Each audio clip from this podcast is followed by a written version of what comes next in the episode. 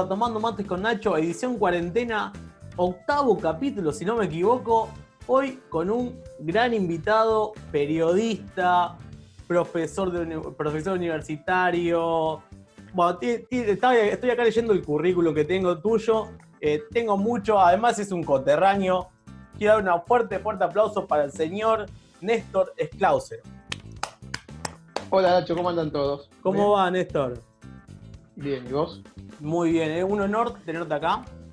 Eh, la, verdad que tenía ganas, yo te, lo había dicho la otra vez cuando, cuando charlamos, que tenía ganas de, entrevistarte y hablar un poco sobre tus comienzos y, cómo fue tu proceso, de todo, todo el camino que recorriste. Bueno, como todo en la vida, ¿no? Pasa el tiempo y uno va, va sumando cosas. Yo este, soy, les cuento a quienes nos siguen en cualquier lugar del mundo, somos del mismo pueblo, somos hasta familiares directos o cercanos. Este, y yo soy de un pueblo que se llama Carreras, que en la provincia de Santa Fe hoy está de moda en este tiempo de la pandemia porque ha tenido varios casos de COVID-19, así que se ha hecho un poco conocido. Y y como todos los que estamos en este, este, círculo de Rosario, de la llamada Pampa Húmeda en la provincia de Santa Fe, siempre estamos muy ligados a Rosario y siempre estamos yendo a Rosario para cualquier cosa. Eh, es lo más cercano. es lo más cercano, es lo más grande y además, a diferencia de lo que ocurría algunos años atrás o cuando yo era muy chico, ir a Rosario era toda una movida porque desde que no había eh, ruta y había que ir por calle de tierra, hacer algunos caminos allí. Entonces, el que se iba a Rosario se iba en el tren, había como en todos los pueblos que nacieron al lado del ferrocarril, era toda una, movida y una gran, eh, un gran acontecimiento. Por, por, cierto, esto se modificó y mucho. Y yo me fui, nací en Rosario, como muchos de los que estamos también en carreras, porque la medicina obviamente en los pueblos pequeños, y más en aquellas épocas no, no era tan avanzada o era una cosa para emergencia. Así que yo nací en Rosario, por eso es que digo, documento dice nacido Rosario, y después me fui a estudiar de, periodismo eh, a Rosario en sí, y, hoy, bueno, carreras como todos estos pueblos son pueblos que tienen mucha más interacción con Rosario, porque en una hora de auto estás, insisto, antes eso era casi impensado, y, y, es mucho más fácil un montón de cosas de las que me tocó a mí vivir y lo que seguramente mucho tiempo antes le tocaba a los que intentaban irse a estudiar o ni hablar de los que intentaron una carrera como la mía. Yo cuando dije que me iba a estudiar periodismo, todo el mundo me decía, te vas a morir de hambre, ¿y eso qué es? Y yo dije, probablemente, pero bueno, lo voy a intentar, por lo menos la intención está y ahí, ahí arranqué. Sí, bueno, lo, lo, más importante de todo es o sea, fijar el sueño que vos tenías de decir, bueno, quiero ser periodista e intentarlo, porque cuánto hay que dicen, bueno, quiero ser periodista, pero quedan ahí, quedan en, en la nada.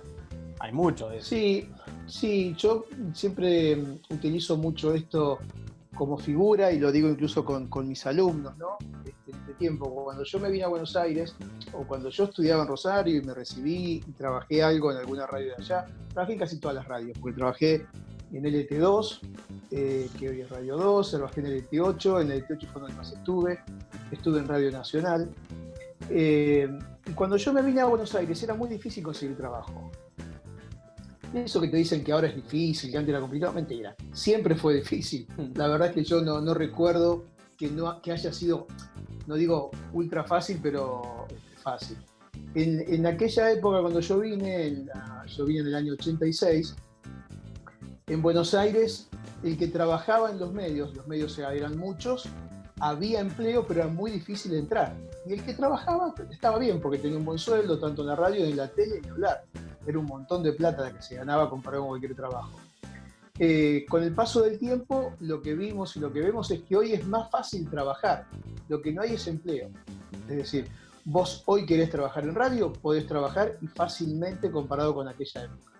¿Querés trabajar en televisión? Es fácil también o hacer un montón de, de, pruebas o de instancias que te permitan mostrarte. Ahora, de ahí a que uno pueda vivir o tener un empleo, lamentablemente no, no, es tan directo.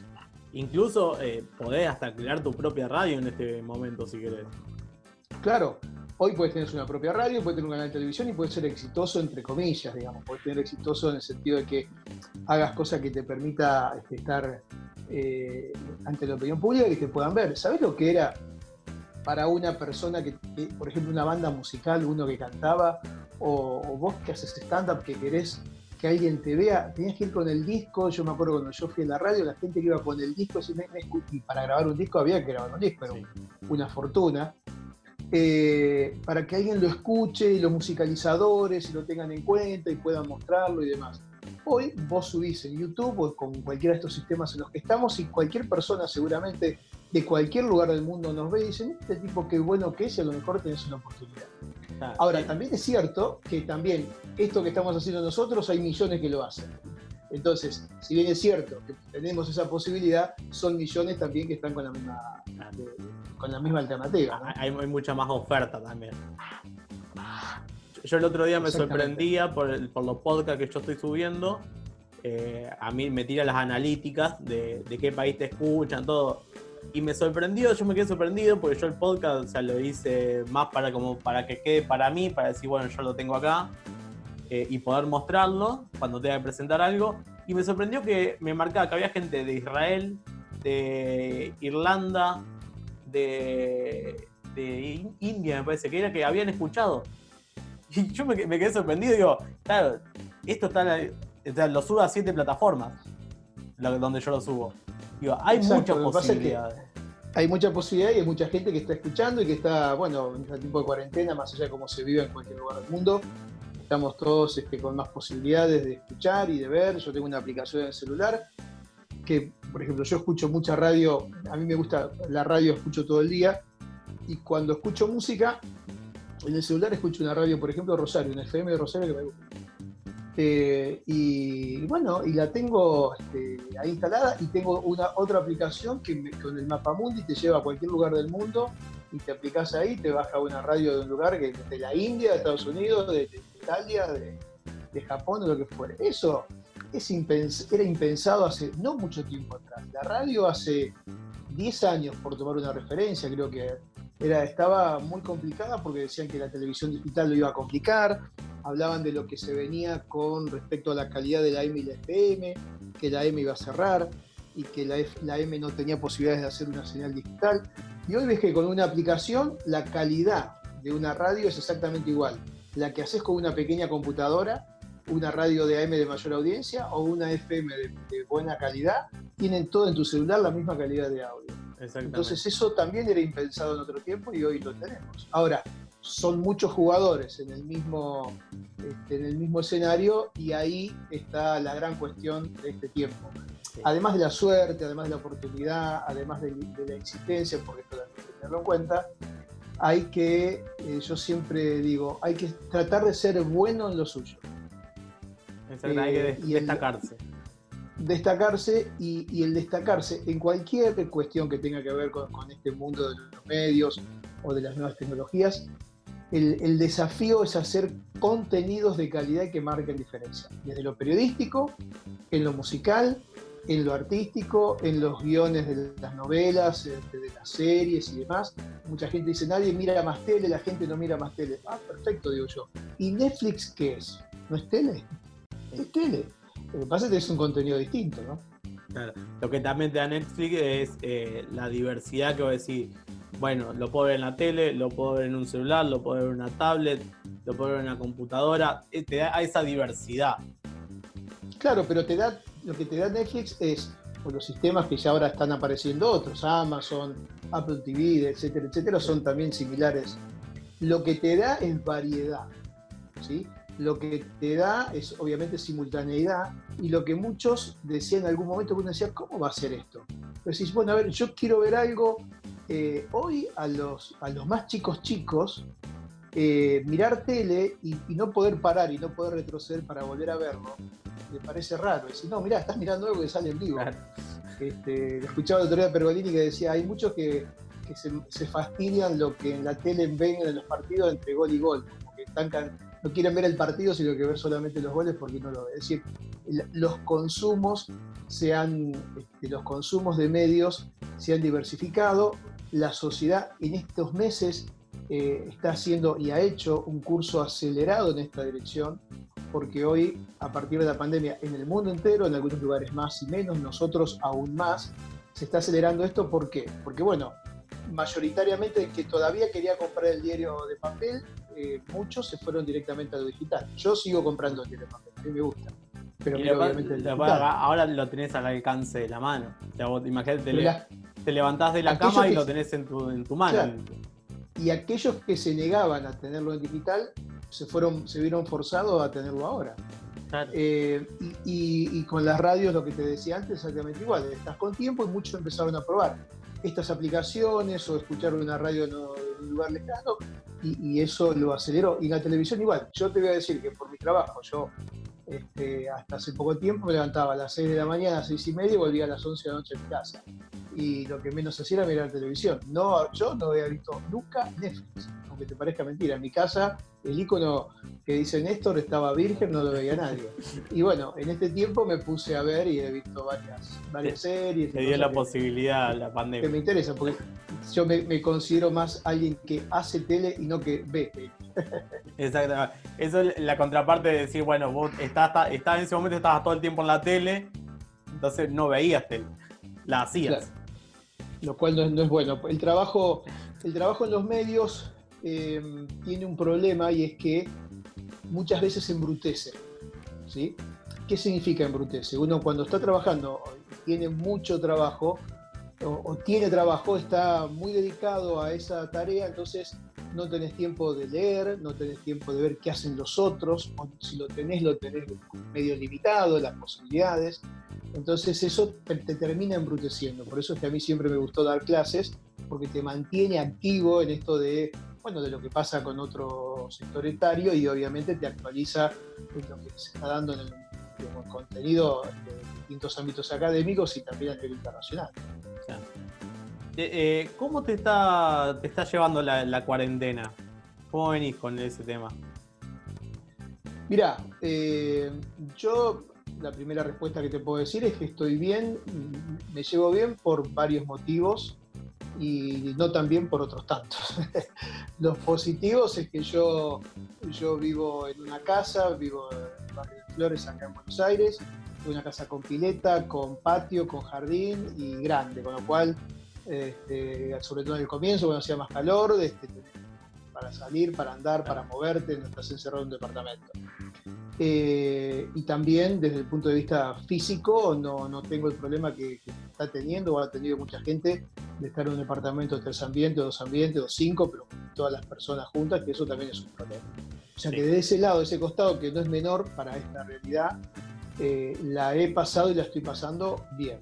Desde el punto de vista eh, personal, eh, bueno, hice un montón de cosas que también tenía retrasadas en mi casa, organicé esta oficina aquí, la tenía bastante abandonada, tiré papeles, encontré fotos, borré, acomodé libros y demás, eh, pero todo eso tiene un, techo y te, cansa y te aburre, como ¿no? lo que dicen, que cocinó pan por primera vez, el piso dulce y después ya dos veces, tres veces ya te cansó. Claro. Al principio es divertido. Claro, y yo me canso más cuando no hago nada que cuando hago muchas cosas, siempre me pasó eso. O sea, me vas a ver más cansado si no hago nada que si hago algo. Ahora, eh, profesionalmente, por supuesto, me agarro con un montón de proyectos a, iniciar o para encaminar y que quedaron en la nada y con la palabra que todo el mundo tiene, mayor o menor medida, pero que todo el mundo tiene este tiempo, que es incertidumbre para el futuro cercano, ¿no? Exactamente.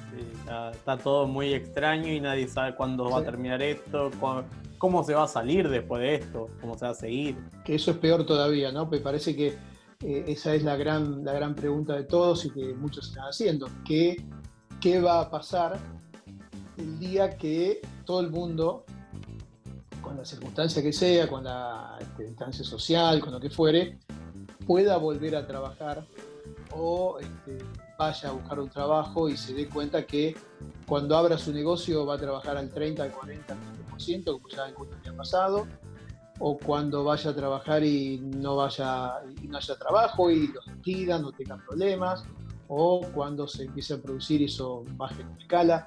Eh, la verdad es que no, no es bueno el tiempo que, viene y que, que, se está construyendo, porque en realidad ya en cuatro meses casi este, esto ya, ya está en desarrollo, lo que pasa es que a veces uno no lo ve, ¿no? Es como, yo decía, es como el, esposo o la esposa engañada que sospecha de su pareja, que lo está engañando, pero nunca lo vio, hasta que un día lo ve o ve esa situación y se da cuenta y le viene todo junto, pero alguien le puede decir, bueno, pero vos sabías que sí, sabía, pero no lo había visto. Y esto es más o menos igual. Uno sabe, muchos saben, sabemos qué es lo que está pasando afuera, pero no lo vio, no lo vivió, no lo empezó a vivir. Entonces ahí me parece que el impacto va a ser muy, muy fuerte. Y bueno, tantas veces la Argentina entró en esto, yo que tengo unos cuantos más abriles que vos, lo he vivido también. Y saldremos también, pero no, no, voy, a, no voy a negar, yo estoy muy preocupado. Es, una época difícil, eh, sobre todo pensando, yo siempre, el, otro día estaba, me, había pegado medio reflexivo en la cuarentena y estaba pensando, digo, cuando termine esto, ¿qué, pasa? ¿cómo, ¿Cómo se reactiva todo? ¿Cómo se reactiva la economía? ¿Cómo se reactiva? ¿Cómo vuelve el trabajador a decir, bueno, che, ahora puedo eh, yo, salir, puedo ir a, ir a algún restaurante? O sea, porque también va a estar el miedo presente, el miedo de que el virus está. Entonces, ¿cómo haces que la gente salga de nuevo? Bueno, esas son las preguntas que, me parece que, en la Argentina este, no, se, no, se contemplaron en un comienzo cuando se habló y se dijo que había que formar un comité interdisciplinario, ¿no? Porque desde el punto de vista de la enfermedad, no la Argentina, el mundo entero, a mí todavía me sigue llamando la atención lo que ha ocurrido. Quizás en algún momento algo vaya a saber, se anda a saber en cuánto tiempo, qué fue lo que realmente pasó con esto, porque jamás en la historia del mundo se paró. Nunca el mundo se paró, ni siquiera en las guerras mundiales, que fueron los impactos este, más grandes que tuvo la, sociedad moderna, este, logró paralizar todo. Eh, logró distintas situaciones, logró un impacto, pero nunca una paralización, jamás. Entonces, eso en algún momento tendrá que haber, tendrá que existir algo más que explique por qué 7.500 millones de personas se pararon por no sé cuántos muertos. Por suerte no es una cifra como fue la gripe que se denomina española, con 300 millones en su momento y demás. Pero la, la pregunta es, ¿cómo salimos? Y nosotros, insisto, porque a cuatro meses como mínimo, y esto viene para largo todavía, más allá de las fases en distintos lugares del país, lo que hay, lo que yo me pregunto es, por un lado vos tenés eh, el, temor de muchos a salir. Lo que se está generando ahora es que mucha gente le cuesta salir a la calle. Tiene miedo, tiene, mucha gente tiene miedo a cruzar la calle, mucha gente tiene miedo a volver a esa vida. Seguramente, como todo, quizás en X tiempo puede restablecerse esa lógica de, vida cotidiana, pero quizás muchos van a quedar con algunos traumas al respecto. Lo otro que va a pasar es que va a haber para, para lo que es esa vida, vos tenés que tener consumo. ¿El consumo qué significa? Voy a tomar un café en la esquina, me compro una camisa, voy al teatro, me cambio el auto, este, no sé, lo que es la vida cotidiana de cualquier persona. Eh, ahí vos vas a tener, por un lado, gente que no tiene un peso, que no tiene margen de ir a tomarse un café porque no tiene un peso. Gente que a lo mejor tiene esa plata, pero que tiene miedo de ir a un bar, tiene miedo de ir a un cine o va más allá de las circunstancias en las cuales se abran esas actividades. Y lo tercero, va a haber gente que este, teniendo el dinero, quizás no teniendo tanto miedo de, de algunas de estas posibilidades de contagio, va a decir, ¿por qué voy a ir a comprar un yogur que me sale 50 pesos si yo con 50 pesos empecé a hacer en mi casa hago cinco o seis yogur con la misma plata. ¿Por qué voy a ir a comer a Puerto Madero en Buenos Aires? Que me salía, no sé ahora cuánto puede salir, están cerrados casi todos, pero 1.500, 2.000 pesos por, por persona en un lugar más o menos caro de Buenos Aires. 1.500 pesos por persona, si yo con 1.500 pesos o 2.000 invito a comer a tres o cuatro amigos en mi casa y comemos mejor incluso de lo que comemos ahí. Eh, y así sucesivamente, ¿no? Eso va también, por supuesto que probablemente con el tiempo eso se, vuelva a ese ritmo. Yo creo que se va a volver a ese ritmo. El problema es que desde que eso, eh, desde que esto termine y eso comience, que no sabemos cuándo va a ser, hasta que esa normalidad vuelva, probablemente pase un año, un año y medio o dos. En dos años es mucho tiempo para cualquier persona es, mucho tiempo, dos años, ¿no? Sí, es Entonces, este, ahí, ahí es en donde yo veo lo que vos marcabas, lo veo como una preocupación importante, por lo menos no tengo respuesta, pero sí tengo muchas preguntas, ¿no? Claro, sí, es lo que surge, o sea, pues lo primero que te surge son las dudas de decir, che, ¿y ahora qué? ¿Y ahora qué? Siempre está el, ahora qué, ¿y ahora qué pasa? Eh, y la respuesta son muy difíciles, casi imposibles, o, al menos no, no hasta ahora no, no, está la respuesta. esa. Mira, el otro día hablaba con, una amiga que me dice, hace cuatro meses que estoy con dos mudas de ropa. Vive sola en un departamento chico este, dice, tengo dos jogging y voy cambiando, que creo que es lo que le pasa a la gran mayoría de la gente. Y me dice, lo que estoy viendo es cuando abro mi placar, la cantidad de ropa que tengo y la cantidad de ropa que iba comprando, que históricamente estoy comprando, que ahora pase lo que pase, yo no voy a comprar una camisa más o un pantalón o lo que fuere de la manera con la frecuencia que hacía porque me di cuenta que no me es necesario me di cuenta que estoy gastando un dinero que a lo mejor lo necesito para otra cosa. Bueno, eso, aunque ella finalmente en algún momento vuelva a consumir a ese nivel, insisto, para que eso pase va a llevar mucho tiempo. Y eso a mí es lo que más me preocupa. Sí, sí, pues la gente está empezando a valorar lo que tiene. Claro, claro. Bueno, lo que se ven en los pueblos más pequeños, ¿no? O sea, el nivel de vida de una ciudad con un pueblo más pequeño es este, absolutamente así. Uno en, una ciudad chiquita no tiene el gasto cotidiano, también tiene menos ingresos, ¿no? Pero no tenés los gastos cotidianos que tenés en una ciudad, ya sea porque tener que ir bien vestido, entre comillas, que vayas a ir todo zaparratroso en un lugar pequeño, pero tenés mucho más margen de, ir vestido de otra manera que, en una ciudad como, Buenos Aires, Rosario, como Córdoba. Tenés también eh, menos tentaciones para comprar, o sea, no tenés un shopping o 10 negocios cuando vas caminando por una cuadra que ves una cosa que te compras, que te encantó y después nunca la usaste ni sabes para qué miércoles la tenés ahí guardada.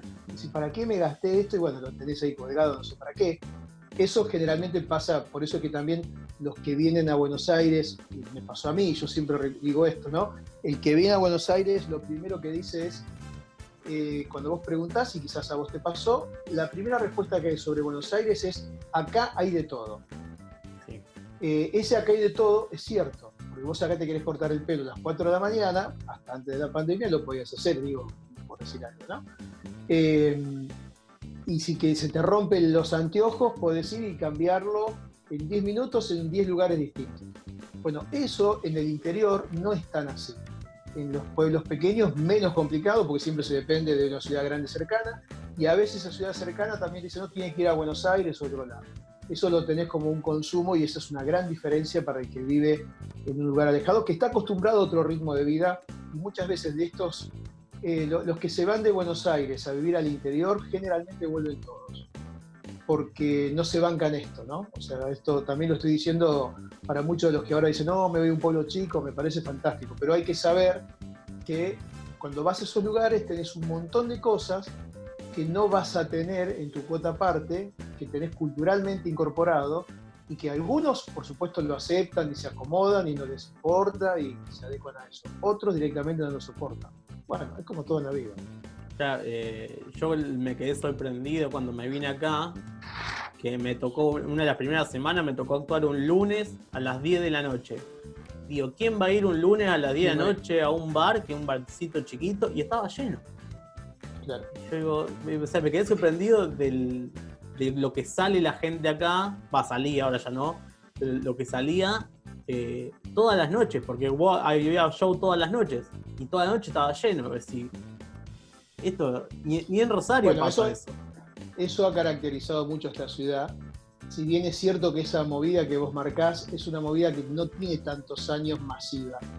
Porque si bien Buenos Aires siempre tuvo la calle Corrientes que nunca duerme, como se decía, y los teatros y los cines, siempre fue una cosa más de jueves, viernes, sábado y domingo, eh, era viernes, sábado y domingo. Hoy lo que vimos en los últimos años es que vos tenés, entre comillas, joda todos los días, de la que quieras.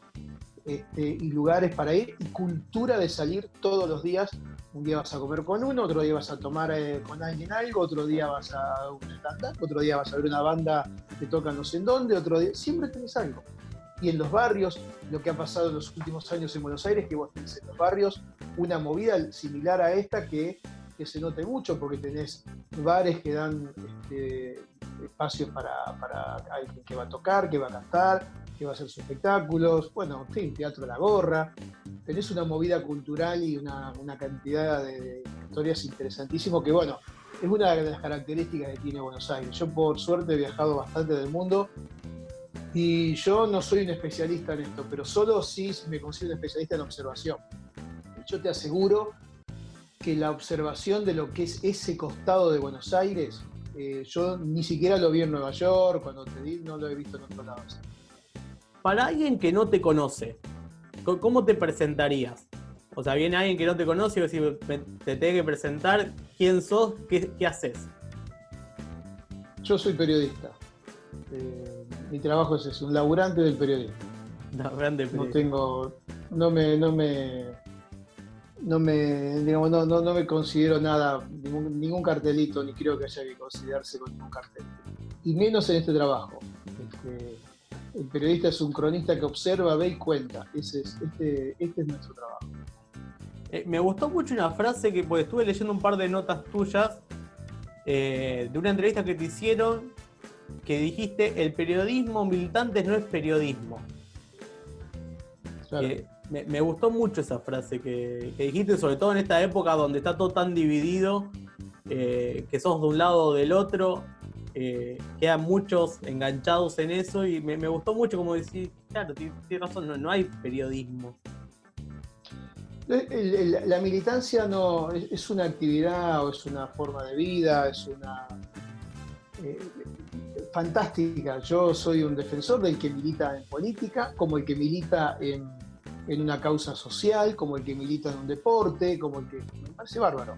El tema es que cuando vos militás, es decir, vos sos pro algo, promoves algo, esa militancia te lleva a promover algo, a defender algo y a tener, ¿por qué no?, un discurso hasta cerrado en defensa de, esa posición. Eso va en contradicción de lo que es el periodismo. ¿El periodismo qué es? El periodismo es observar y contar con la mayor cantidad de fuentes posible y chequeo posible lo que estás observando. Los hechos, la opinión es refutable, los hechos no. Eh, si yo soy hincha de Boca y voy a cubrir un partido de fútbol como periodista deportivo y Boca jugó mal, yo tengo que decir que Boca jugó mal. Si yo soy un militante, un, un periodista que defiende a Boca a ciegas, voy a decir que Boca perdió porque el árbitro jugó en contra. Voy a decir que Boca perdió porque la pelota estaba pinchada. Voy a decir que Boca perdió, o sea, no sirve eso. Lo mismo proyectarlo en cualquier lado. Yo tengo que ir como periodista a observar y a contar. Y me tengo que abstraer de, no de la opinión, pero sí de eso que te va a llevar emocionalmente y pasionalmente a tener una posición u otra. Por eso que es esto que acabo de decir, que es lo que ocurre cuando vos sos militante de algo, va en contra del periodismo. Entonces, el gran desafío nuestro, como los periodistas y los medios, es buscar la verdad y la imparcialidad, no la objetividad. La objetividad no existe, porque uno siempre carga con su mirada, con su forma de ser, determinadas cuestiones. Ahora, la imparcialidad tiene que ver con eso que te dije antes. Si Boca jugó mal, jugó mal. No hay vuelta. Eso es imparcialidad. Bueno, eso va en contra del periodismo. Por eso que el que milita y va y, se cree periodista, en realidad no es, un, no, es un periodista, es un militante que defiende algo. Y de esto estamos cansados de verlo desde hace mucho tiempo, ¿no? Y le ha hecho muy mal al periodismo y a los medios en todos estos años. Sí, al punto que te diría que, que ya casi no hay periodistas imparciales. Bueno, hay. Eh, sí, te, reconozco que vos tenés esto de, eh, de, de, estar con un cartelito colgado de un lado y del otro. Eso sí, eso sí, a mí me pasa constantemente, es vos de qué lado estás. Claro. ¿no? Este, bueno, y ahora por haber estado durante el gobierno Macri como gerente de noticias, es un trabajo más técnico en el canal, y haber logrado hacer algo que nunca se había hecho ahí, que era hacer un contenido estatal no gubernamental, por primera vez en la historia tuvo eso ahí. Bueno, eh, a pesar de eso, el cartel que te cuelga ya... ya quedaste, ya quedaste eh, eh, ahí enganchado que son macristas. Exactamente, es abiertamente, no me molesta, pero yo, yo siempre digo, cuando uno quiere juzgar a alguien, y más en el periodismo, está muy bien, andá y miralo. es lo que me pasaba a mí en el canal. Dice, no, porque el noticiero, ese canal, perfecto, tenés razón. ¿Vos lo viste? No, bueno, últimamente no lo vi. Bueno, haz una cosa, míralo, seguilo dos o tres días, mirá las ediciones y después charlemos. Y ahí se terminaban los argumentos que querían utilizar para decir que estaba de un lado del otro. Bueno, formó tu propia opinión, sería.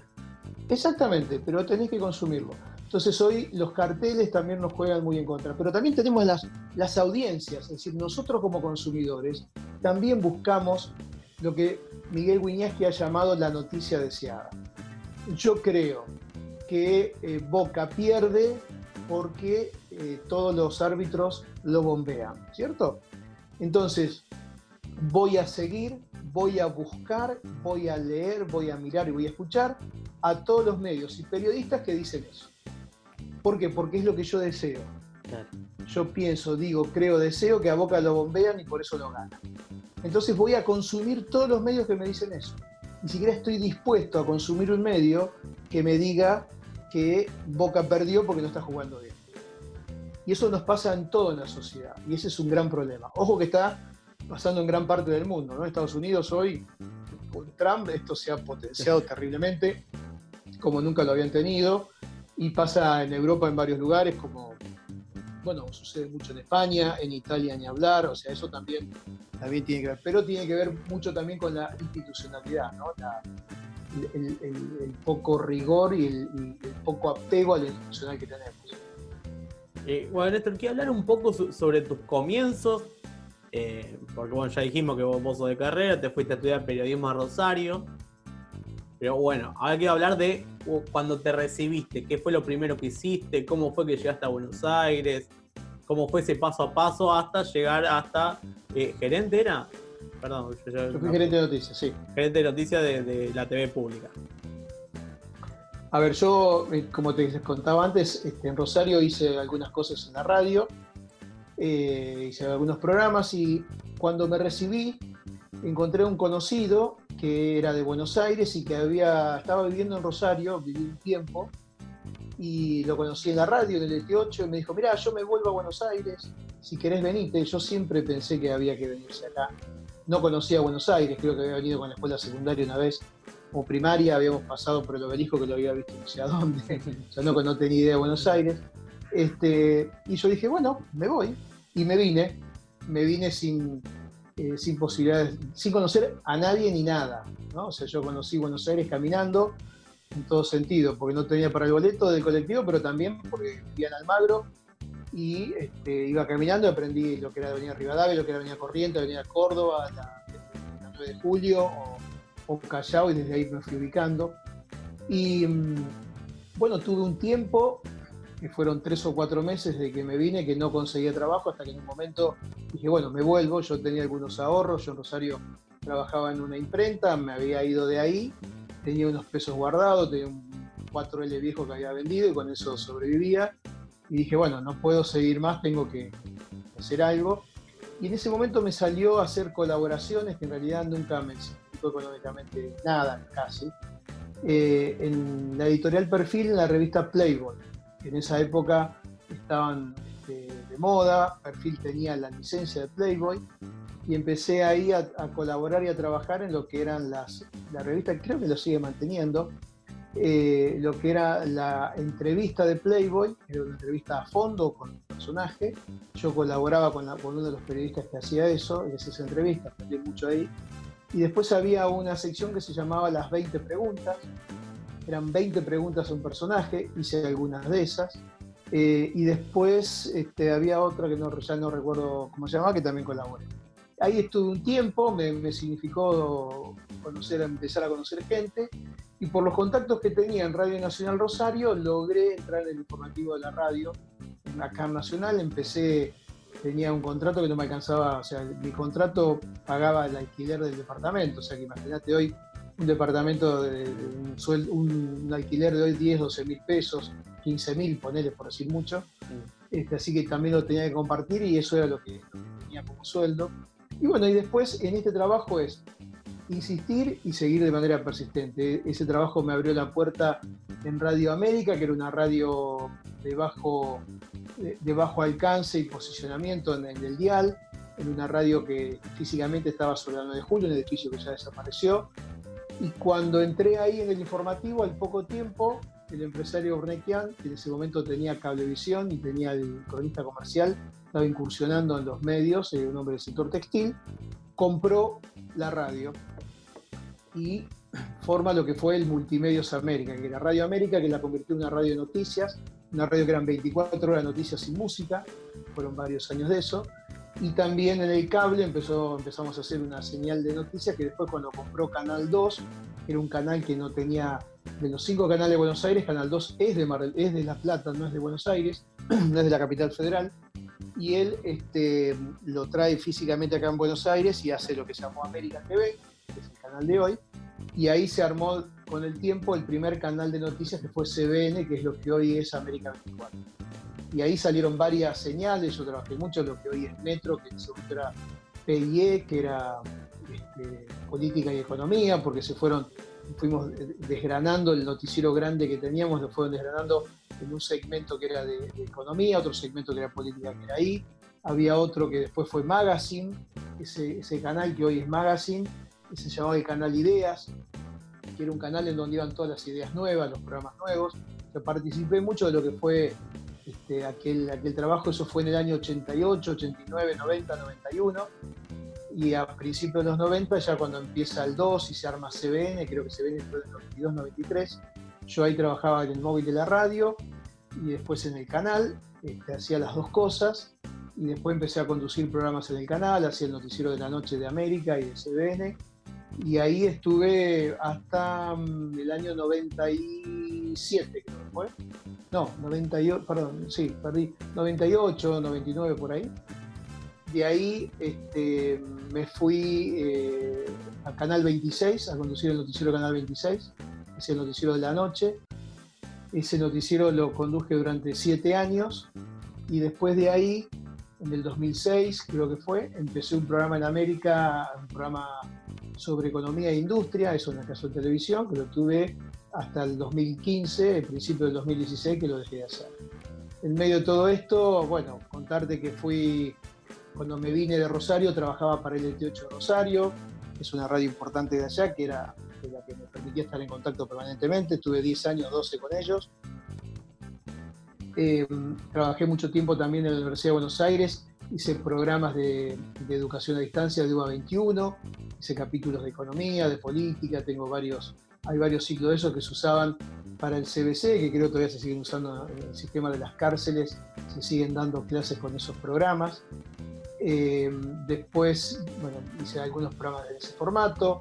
Eh, trabajé para varios medios del exterior, para España, para Colombia, para Estados Unidos. O sea, también tuve, tengo, porque de hecho ahora sigo haciendo colaboraciones para afuera importantes, digamos, también tuve un despliegue por ese lado. Y en medio de eso, bueno, me dediqué a dar clases empecé a dar clase en el, hace mucho tiempo, en el 92, creo que fue en 93. 92 empecé en el Instituto Grafotécnico, que es una de las escuelas de periodismo que, más vieja que tiene la Ciudad de Buenos Aires, antes que empezara toda la movida universitaria, y estuve un par de años.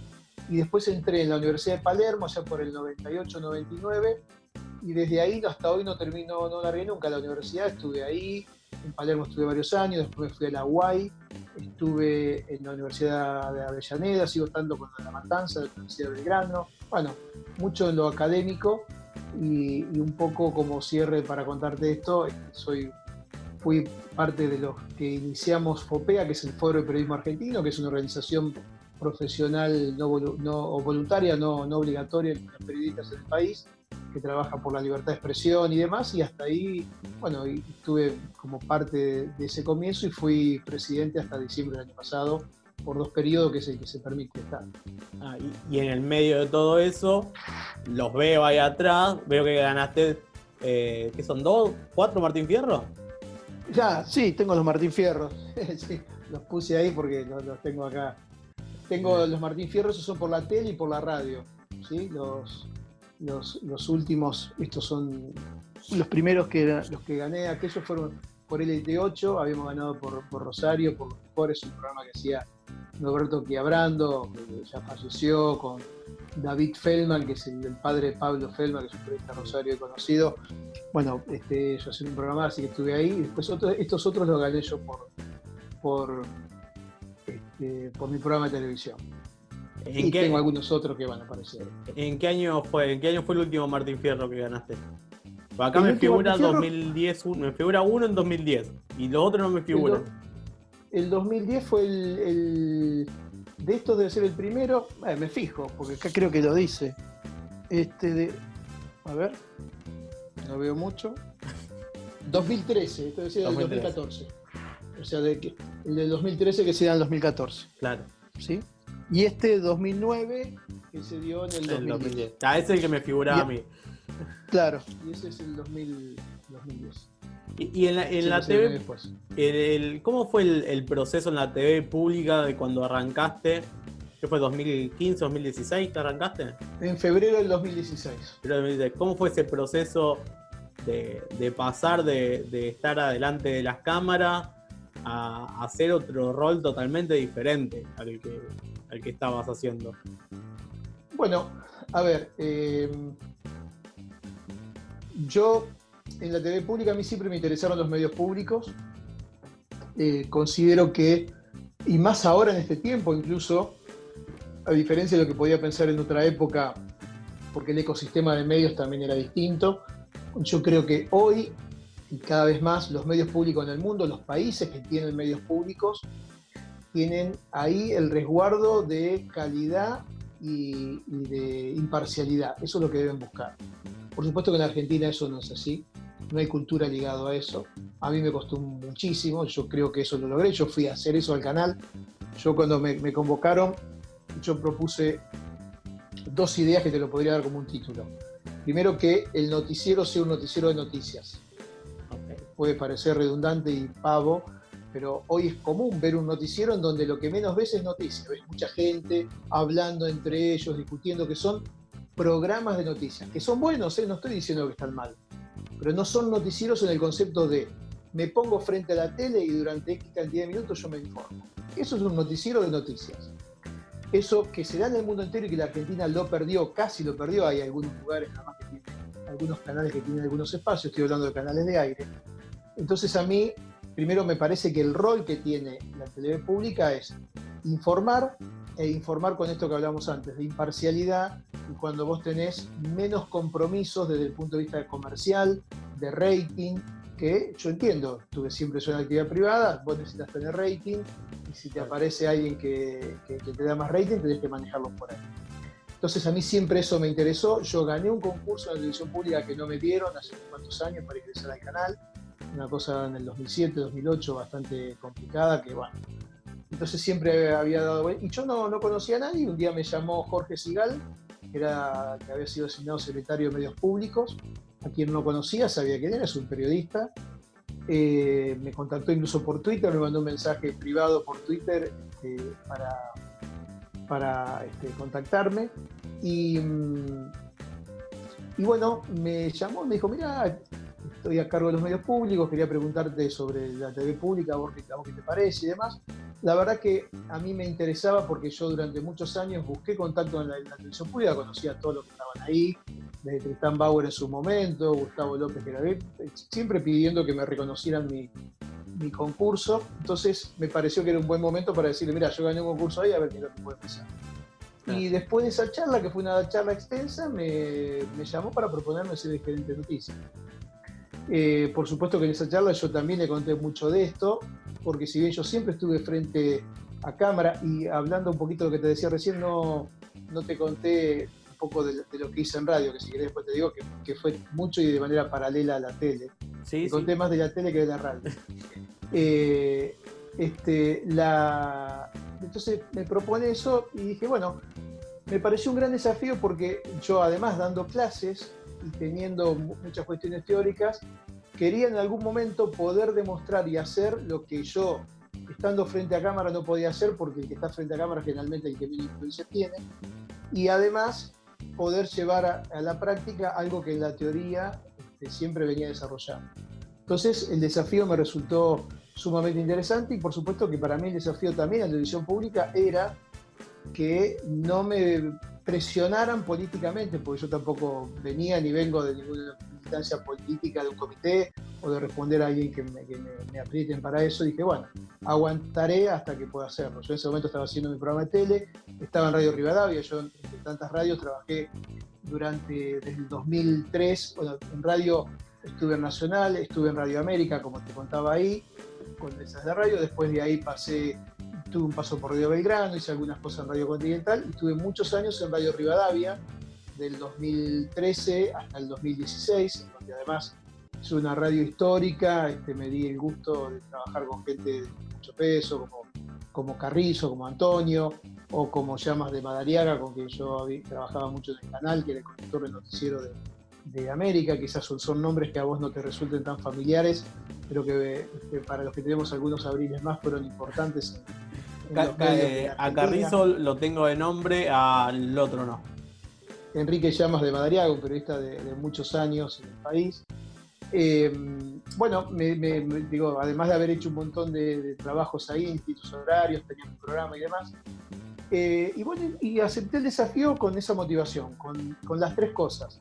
Poder hacer un noticiero de noticias, poder este, eh, llevar a la práctica una cierta cantidad de cosas que, yo este, venía predicando. Me causó siempre mucha gracia porque el ayudante que tengo en la universidad, la última profesora ayudante que tengo en mi cátedra, que la tengo desde hace algunos años, este, ella cada vez que iba al canal o miraba el noticiero me decía, esto es un esclausero auténtico, porque claro, es parte de lo que viene escuchando durante años de lo que había que hacer. Digamos, eso decir, no, no sé si estaba bien o mal, pero coherente así. Entonces, ese fue mi gran desafío. Yo fui a hacer eso al canal y eso lo pude hacer.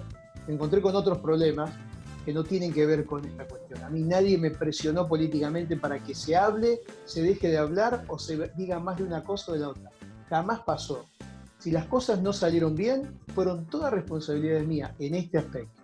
Después hubo otros problemas, que fueron los problemas de plata, como hay en cualquier lado, problemas presupuestarios, de los cuales yo, por supuesto, fui también, eh, estaba parte de la administración, pero que no era mi función, tampoco yo era el que administraba, este, no era, eso es un presupuesto que viene del Congreso, una administración que se da de otro lado, supuesto, Estado, etcétera, etcétera.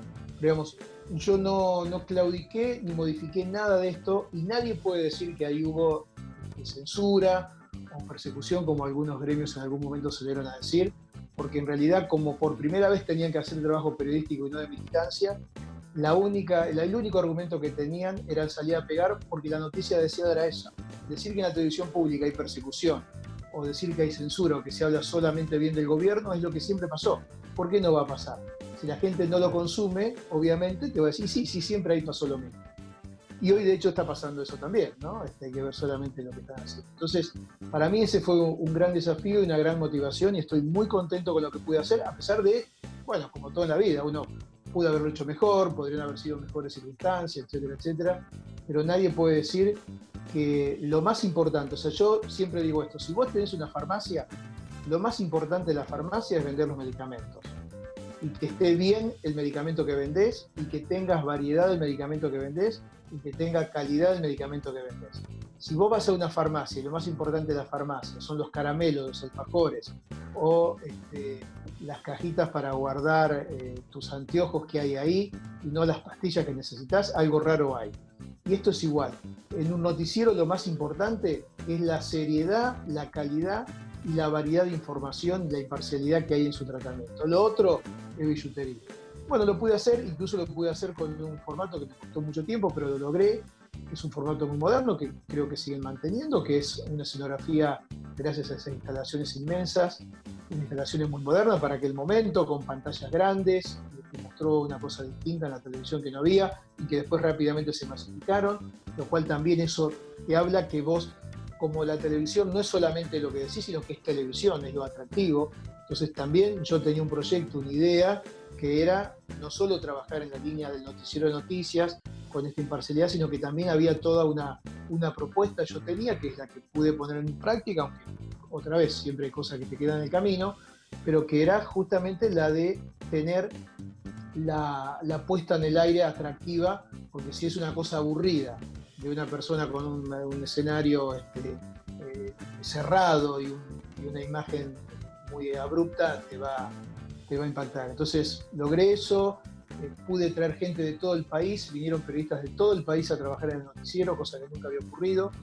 los gremios se resistieron siempre a poner, no, vos en la televisión pública no podés poner material del interior del país porque los, gremios te permiten, porque solamente quieren imágenes hechas por ellos, porque son viajes, que eso significan además también cobrar viáticos y demás. Bueno, espero que ahora con todo lo que está pasando esto se cambie, no se permite una, comunicación, por lo menos en el noticiero, ¿no? Una comunicación por Skype y demás. Bueno, fueron muchos impedimentos también que fueron apareciendo, como te decía antes, que seguramente no, no estaban en los planes y que como todo hay que afrontar. Así que de ese lado estoy muy contento con lo que allí pude hacer. Fue, bueno, fueron cuatro años más o menos donde pudiste plasmar lo que vos más o menos querías, obviamente siempre con sus dificultades, pero eh, ¿qué fue lo más lindo de esa experiencia? Bueno, a ver, eh, ¿qué fue lo más lindo?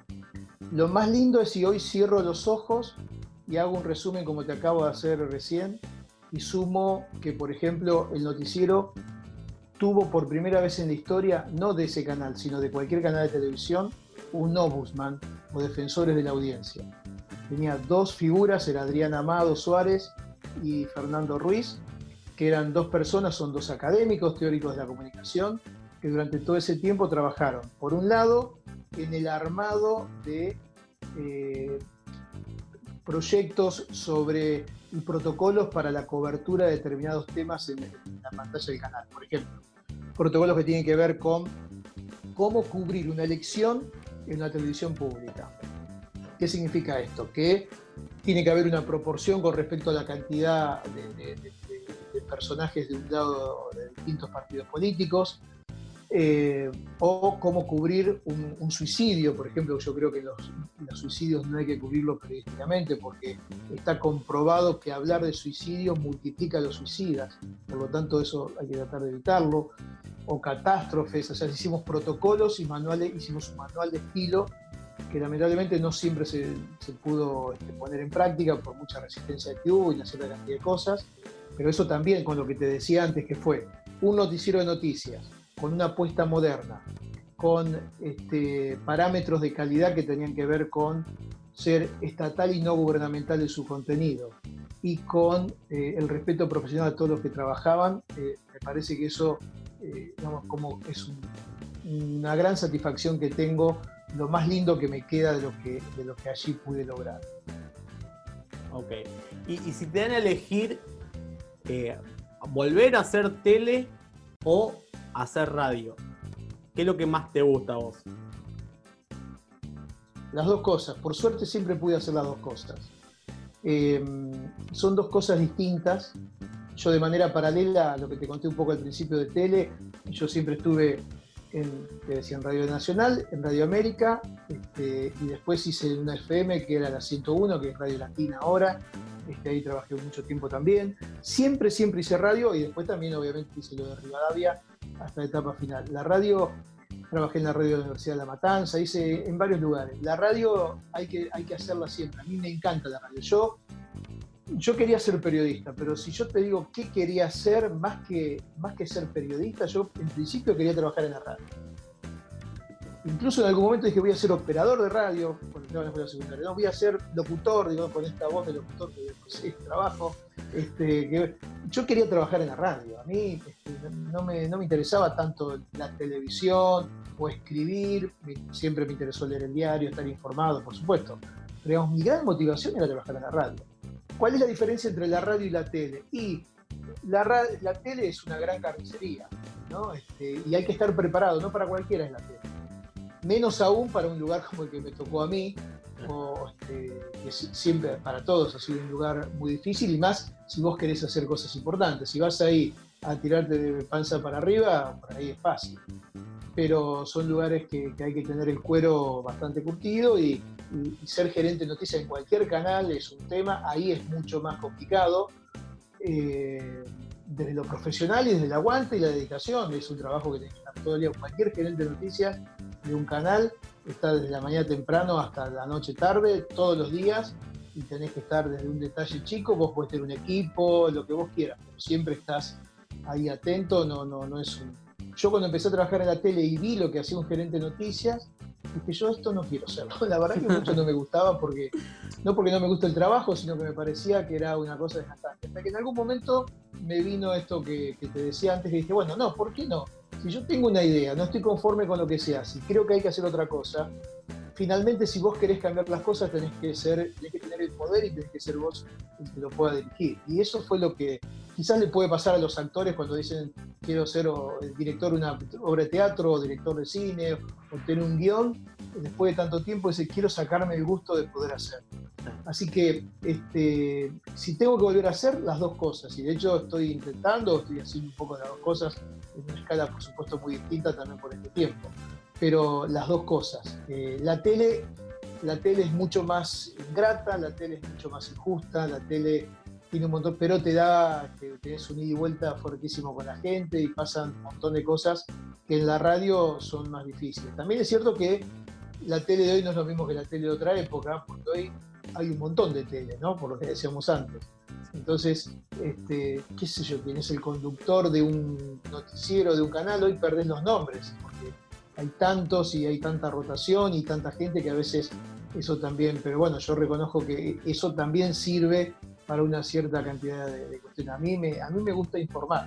Yo me considero que soy un periodista de, información. No me si bien la opinión siempre existe, pero no me considero como hay otros que son periodistas que están especializados para la, información. Yo me para la opinión. Yo me considero que soy un periodista de la coyuntura, del día a día, por eso me gusta hacer la radio de la mañana, que es la radio que informa, me considero más de ese costado, que hay un montón de gente que no lo sabe hacer o no le sale bien, y a mí tampoco me sale el otro.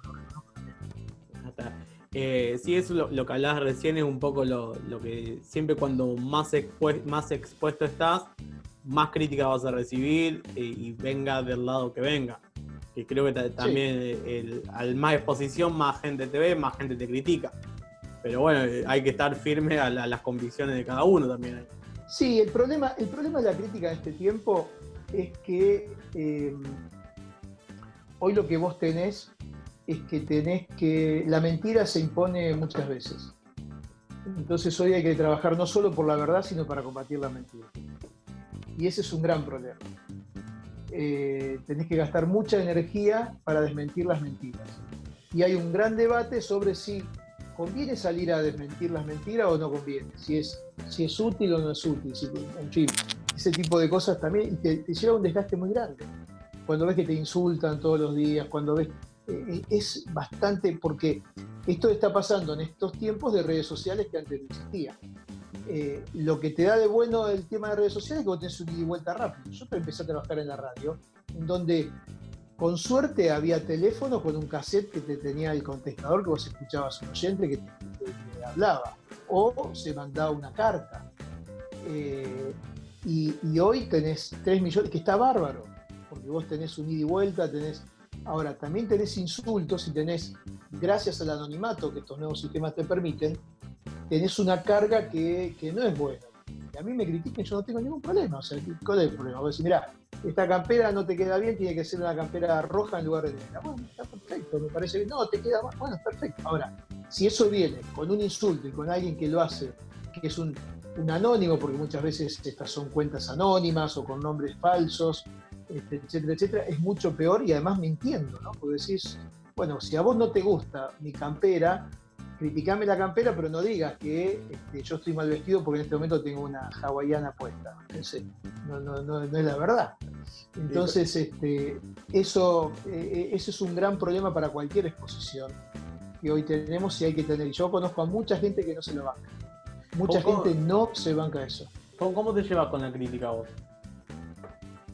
O sea, con la crítica en general ya venga, sea, sea que venga del lado de algún eh, algún periodista o ya el público ya más o menos dijiste cómo, cómo la llevas. No, no, eh, yo, me da banco la crítica y bueno, y, tengo exposición para lugares que son muy criticables, digamos, ¿no? O sea, tanto en lo que fue mi paso por el canal como en el caso de Fopea también, que, durante los años que yo estuve y que estuvimos con toda la gente ahí, tuvo un crecimiento muy grande, una exposición muy grande Fopea en distintos ámbitos y te pegan y te critican. Bueno, hay que, hay que saber que te van a criticar, está bien eso.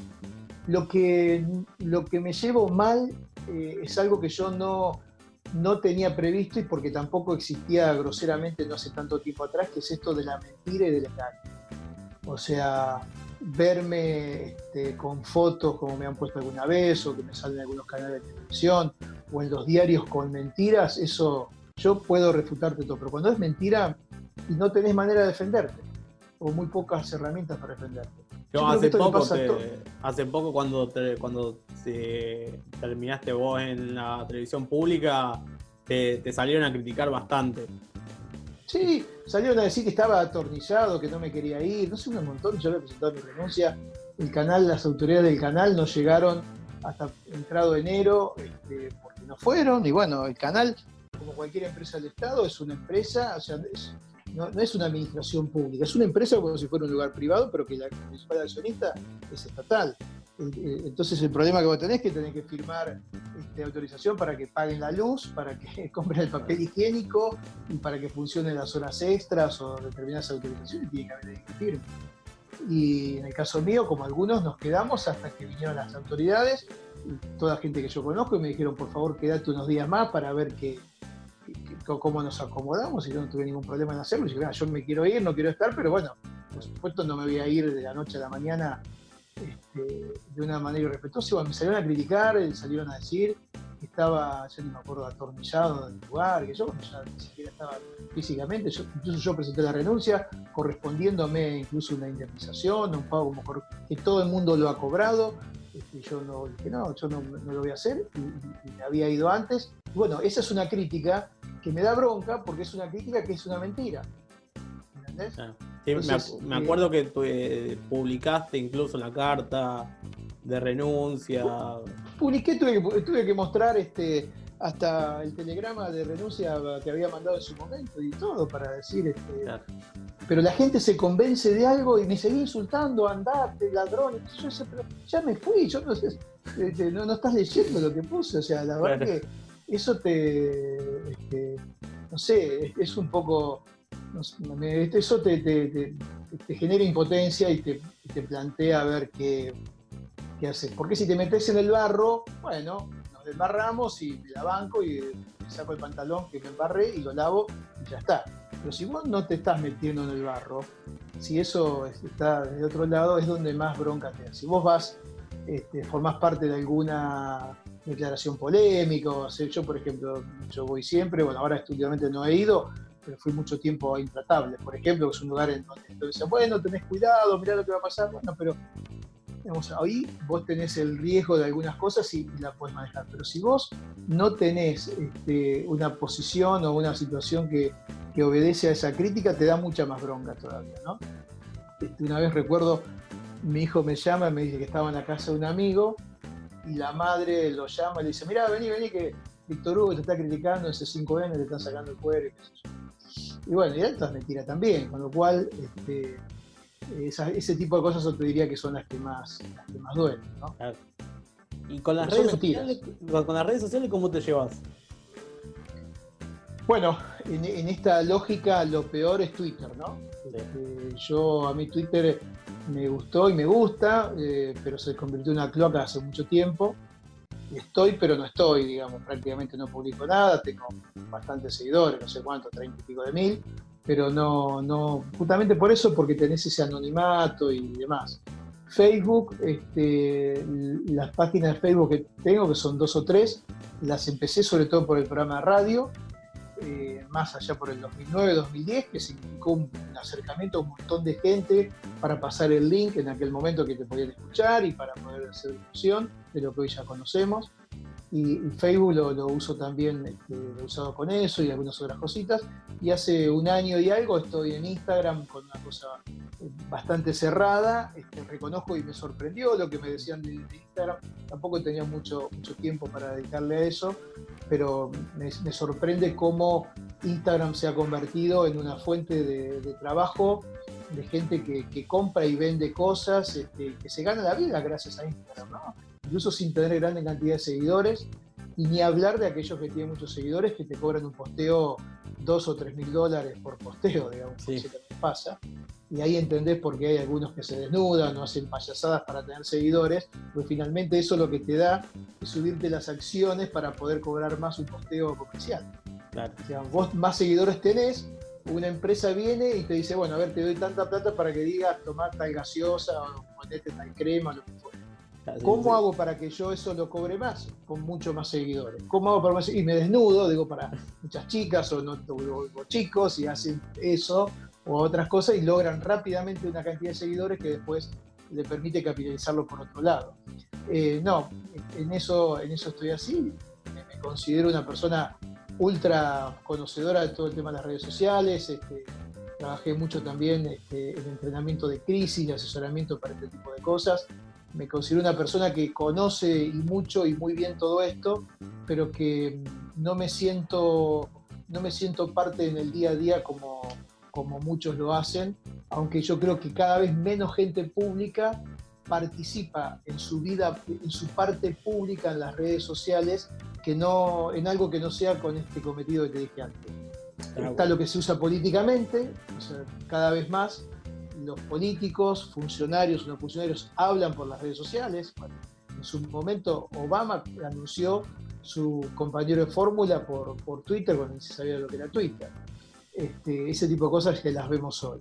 Ahora, para el día a día, no, no, no, me, no me gusta, no me gusta, pues no me parece tampoco que corresponda eh, estar, por lo menos yo, en esa lógica, y creo que también hay mucha gente que ha cambiado esto de, uy, me estoy comiendo un, una tortilla no sé qué, voy a tomar un vino no sé cuánto, constantemente, ¿no? Eso también un poco se trata. El, el perder un poco la privacidad.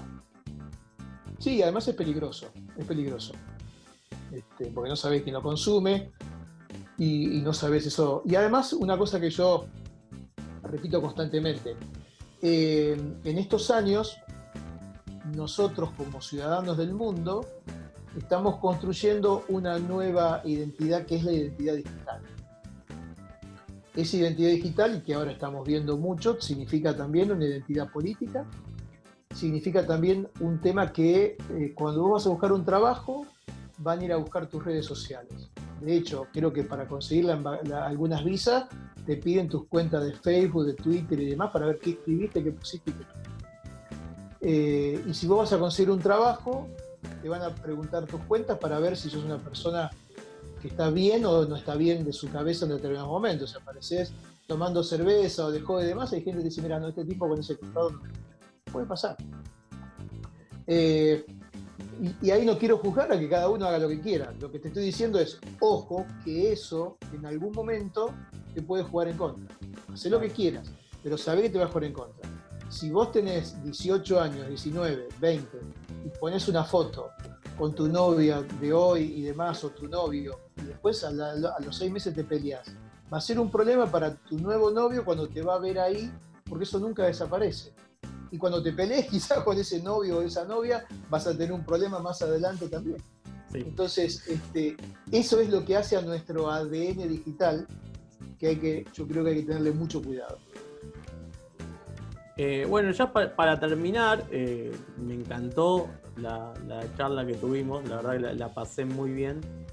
Eh, ¿Qué consejo le darías al Néstor que arrancaba a estudiar periodismo? Cuando apenas te fuiste a Rosario. Hacé lo que hiciste. No, no, no, no le, no le diría que haga nada distinto a lo que, a lo que hizo después. Hacé lo que hiciste. Perfecto. Bueno, Néstor, muchísimas gracias por, haber pasado, por, tomando mate con Nacho. La verdad, eh, ya te lo dije varias veces, es un honor poder entrevistarte y, poder charlar un rato con vos, eh, que ya tenemos una carrera bastante amplia, así que eh, estaba un poco nervioso porque las preguntas te las tenía que hacer yo y yo no tengo mucha idea de, hacer preguntas, así que dije, bueno, vamos a ver qué sale. No. Salió muy bien, te agradezco mucho. ha sido un gusto compartir un tiempo de mate con vos. Y, bueno, y, te sirve, creo que a vos también, como a todos los que nos pueden en este momento consumir en algún lugar del mundo, saber que lo peor que podés hacer no es no hacerlo, sino es no intentarlo. No te preocupes si no te sale, preocupate de no intentarlo. Yo te diría que ese es el mejor consejo. Si después te sale o no te sale, depende de un montón de cosas. Por supuesto que, que si insistís, si insistís te puede dar, pero lo peor es que te quedes con esa idea de no haberlo intentado. Y, yo creo que vale la pena. Y también, para los que no somos de Buenos Aires, eh, es un desafío extra, porque para mí, como para vos y como para tantos, nosotros tuvimos un desarraigo que fue uno de nuestros pueblos a una ciudad estudiar. Eso es un desarraigo. Y de ahí venirse a Buenos Aires, que es como irte a vivir a Europa o a Nueva York, más en, esa época, pues un impacto muy grande. Y ahí todo bien, hablamos el mismo idioma, comemos la misma carne, pero vos vas a comprar acá en Buenos Aires una costeleta, vas a comprar camote y la gente te mira y te dice, ¿y este que viene a venir acá? también tenemos nuestras lógicas, ¿no? Que tienen que ver con el lenguaje de lo que es la batata o, un bife de costilla. Eh, eso también es una cuestión de, desarrollo, ¿no? Y, eso hace también que quienes intenten, por eso también lo digo incluso para aquellos que se quieran ir del país eventualmente, más allá de la coyuntura ahora, a buscar oportunidades, cuando vos te vas a otro lado, tenés muchas más posibilidades de, no, quiero usar la palabra éxito, porque el éxito es otra, una situación un poco más amplia, pero de que te vaya bien o que cubras estas expectativas que de aquel que, tiene toda la vuelta de su casa. Eh, el que se viene a Buenos Aires, vos estás haciendo un trabajo y estás poniendo un, un empeño que te va a permitir seguramente conseguir algo como quizás alguien exactamente igual que vos, eh, que vive toda la vida a la vuelta donde estás viviendo hoy, cuesta mucho menos. Y eso tiene un valor agregado, ¿no? y eso se nota y mucho. Entonces, mi consejo es, hay que intentar. Segundo, hay que tratar de ser bueno. No digo ser el mejor de todos porque no se puede ser el mejor de todos, pero tratar de ser el mejor de todos sí. Y eso, por lo menos, te va a dar una oportunidad, aunque después tengas que volver a la casita de los viejos sin Exacto. Se me pasó la pregunta de qué estás haciendo ahora. ¿Qué estoy haciendo ahora? Estoy trabajando, te decía, estoy dando clases, estoy trabajando para una radio de Miami, la Poderosa, hace un tiempo largo que colaboraba con ellos, todos los días hago enviados, eh, eh, envíos allí. Hago una, una, columna sobre medios de comunicación en FM Cultura, tengo colaboraciones para el Canal 4 de Uruguay, hago cosas, podemos llamarles chicas, a la espera de que se destrabe todo este tiempo que, bueno, yo suponía ya estar haciendo una cierta cantidad de cosas que lamentablemente quedaron todas stand-by. ¿no? acá en Buenos Aires en esta altura de julio, principio de julio, todavía no nos podemos mover, así que nada de esto se puede hacer. Hasta que pase un poco, hasta que pase toda la pandemia. Exactamente. Bueno, Néstor, muchísimas gracias. Eh, te repito, es un honor hacerte la entrevista. Y bueno, nos vemos en la próxima entrevista de Tomando Mates con Nacho.